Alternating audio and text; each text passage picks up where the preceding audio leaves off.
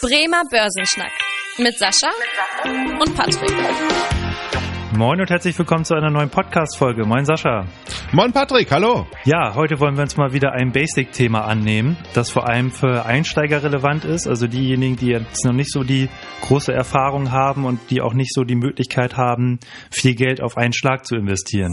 Unser Thema der Woche. Der Woche. Heute soll es um die Macht des Sparplanes gehen und in diesem Zuge auch um den Zinseszinseffekt und den Cost-Average-Effekt. Und vor allem wollen wir aber auch darauf eingehen, was die Vorteile von Sparplänen sind. Und vielleicht nochmal kurz der Hinweis, warum das Thema auch so wichtig ist. Zum einen natürlich deshalb, weil viele einfach nicht die Möglichkeit haben, viele tausende Euros oder wie auch immer auf einmal in die Hand zu nehmen und am Kapitalmarkt zu investieren. Und zum anderen auch, weil einfach Sparpläne den Einstieg erleichtern und überhaupt so eine Art psychologische Wirkung, so sage ich das jetzt einfach mal, haben, weshalb das auch zum Einstieg super geeignet ist. Ähm, aber erstmal zu den Möglichkeiten. Sascha, was kann jetzt überhaupt ein interessierter Einsteiger, der jetzt gemerkt hat, dass das Sparbuch jetzt nicht unbedingt so die beste Anlage heute ist, was kann der überhaupt besparen? Also wie funktioniert das überhaupt mit so einem Sparplan? Ja, also tatsächlich kann man Folgendes machen. Man kann monatlich ein Stück weit in äh, Fonds sparen, wenn man das gerne möchte. Dann kann man sich tatsächlich eine Strategie aussuchen. Man kann zum Beispiel ETFs, das sind ja auch Fonds, besparen. Man kann sogar einzelne Aktien besparen, wenn man das möchte. Wobei davon würde ich eher abraten, weil am Ende des Tages ist es tatsächlich doch schon ganz gut, wenn ich anfange, schön den Breitenmarkt abzubilden. Und dann wären natürlich Fonds und ETFs ganz gut geeignet, um das ein Stück weit zu machen, um da dann sehr aktiv zu werden und äh, dann monatlich Geld in diese Märkte zu pumpen was auch das Interessante ist, das geht halt auch schon ab 25 Euro oder 50 Euro monatlich und wie du gesagt hast, in Fonds oder ETFs, einfach damit man eine, schon eine breite Streuung hat.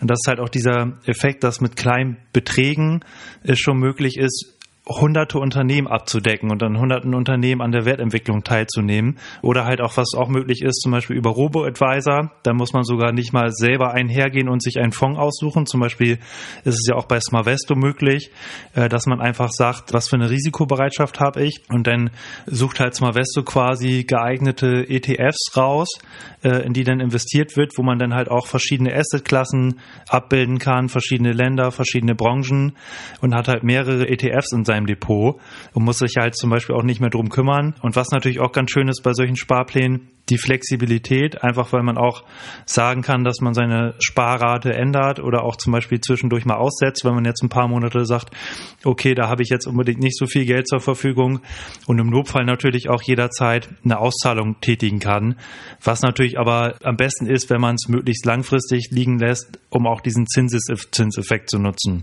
Und da sagte ja auch schon Albert Einstein, die größte Erfindung des menschlichen Denkens ist der Zinseszinseffekt.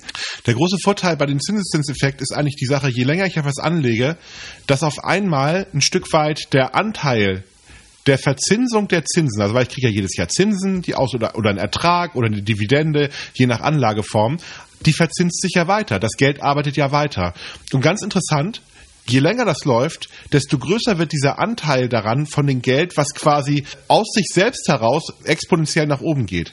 Wir Menschen haben immer so ein ganz, ganz großes Problem damit, exponentielle Wachstumsprozesse zu verstehen. Wir denken linear. Das bedeutet, wenn ich ein Jahr warte, dann ist es doppelt so viel. Wenn ich zwei Jahre, dann ist es das dreimal so viel und so weiter. Also man kann immer linear denken. Diese Zinseszinseffekte sind aber exponentiell. Und das passt nicht so richtig in unsere Köpfe rein, weil wir eigentlich immer denken, das muss ja dann doppelt so viel sein. Wenn man mal 30 Jahre spart, hat man deutlich höhere Effekte dabei, ähm, als man sich das ein Stück weit vorstellen kann. Deswegen kann man mit ganz kleinen Beträgen hm. schon ein unglaublich gutes und attraktives Vermögen äh, anhäufen, was am Ende des Tages durch diesen Zinseszinseffekt dann zustande kommt, wenn man einfach nur dann lange genug durchhält. Und das ist genau der Punkt, warum das so attraktiv ist, gerade für junge Menschen, möglichst früh in diesen Markt reinzugehen und möglichst früh diese Sparpläne zu machen und sich gar nicht so stark von den Schwankungen am Kapitalmarkt verunsichern zu lassen. Viele sagen ja auch so, ja, was soll ich jetzt meine 50 Euro beiseite legen oder so, das, da kommt doch eh nicht viel zusammen, äh, wo ich dann immer entgegenhalte, doch, wenn man sich mal ausrechnet, was bei 50 oder 100 Euro monatlich über die Jahre zusammenkommen kann, gerade wenn man dann noch eine vernünftige Rendite erzielt, gerade wenn man zum Beispiel in Aktienmärkten unterwegs ist, wo man im Durchschnitt ja seine 6, 7, 8 Prozent oder wie auch immer oder je nach ähm, Bereich auch erwirtschaften kann, das ist natürlich attraktiv und da kommt schon, wie du auch gesagt hast, Geld zusammen. auch ein weiterer Effekt, der bei Sparplänen ähm, mit einhergeht. Bei den Zinseszinseffekt, den haben wir natürlich nicht nur bei Sparplänen, sondern auch bei Einmalanlagen. Bei Sparplänen haben wir, haben wir immer noch den Cost-Average-Effekt, also den Durchschnittskosteneffekt den man halt dadurch erzielt, dass man immer gleiche regelmäßig zum Beispiel 100 Euro jeden Monat anlegt und dadurch im Schnitt halt einen Durchschnittskosteneffekt hat, wie, wie das Wort ja schon sagt, der halt gerade niedriger ist, wo man zum Beispiel, wenn die Kurse mal sinken, dann kauft man halt mehr Anteile und wenn die Kurse dann äh, steigen, dann kauft man halt weniger Anteile. Dieser Effekt ist natürlich umso größer, je schwankungsreicher auch das Investment ist. Also wenn man jetzt ein Investment hat, was, sag ich mal, kaum schwankt und sich stetig positiv entwickelt, dann hat man natürlich nicht so einen Effekt. Dann wäre sogar die Einmalanlage ja sogar im Endeffekt besser, weil man dann einfach günstig eingestiegen ist. Aber gerade bei zum Beispiel ähm, Aktien-ETFs oder Fonds äh, macht das natürlich Sinn, auch diesen Cost-Average-Effekt da quasi nebenbei äh, mitzunutzen. Ich würde es sogar ein bisschen aggressiver formulieren. Also eigentlich ist dieser Cost-Average-Effekt ja genau das Ding, dass ich die, am Ende des Tages mich sogar darüber freue, wenn es stark schwankt. Mhm. Also weil ich meine, wir haben ja immer so diese Mentalität, oh Gott, der Aktienmarkt ist nach unten gegangen. Das ist ja ganz schlimm. Wir haben einen kleinen Crash gehabt, der DAX hat mal massiv verloren, die anderen Märkte haben alle verloren. Eigentlich muss ich als Sparplananleger sofort sagen, super, Weltklasse, der Markt ist gecrashed, jetzt kaufe ich richtig viele Anteile, weil ich am Ende des Tages billig einsteige. Mhm. Und wenn man diesen Effekt sehr konsequent lebt und sagt, ich setze meinen Sparplan gerade nicht aus, wenn es mal richtig gerumpelt ist, bleib konsequent dabei, dann werde ich auf lange Sicht damit einen sehr, sehr großen Erfolg haben. Und das der gute, der, der zweite Vorteil ist auch ein Stück weit, dadurch entsteht ein Lerneffekt, wenn ich mir das einmal vergegenwärtigt habe dann bin ich auch viel, viel entspannter, was Schwankungen betrifft, weil die meisten Leute haben ja Angst vor Schwankungen. Der Cost-Average-Effekt ist ein wunderbares Instrument, um einen selber davon zu konditionieren, dass Schwankung gar nichts Schlimmes ist, sondern wenn man smart damit umgeht, dass man da sogar richtig gut profitieren kann als Anleger. Dieser Lerneffekt, da hat der Sparplan ja auch allgemein diesen, ja, diese Disziplin, die man da entwickelt, weil man einfach ähm, im Vergleich zu einer Einmalanlage, da glaube ich eher, dass wenn man jetzt, was weiß ich, seine 5000 Euro anlegt von seinen 10.000 Euro Vermögen, dann ist man da eher so ein bisschen emotionaler bei und verfolgt das natürlich deutlich eher.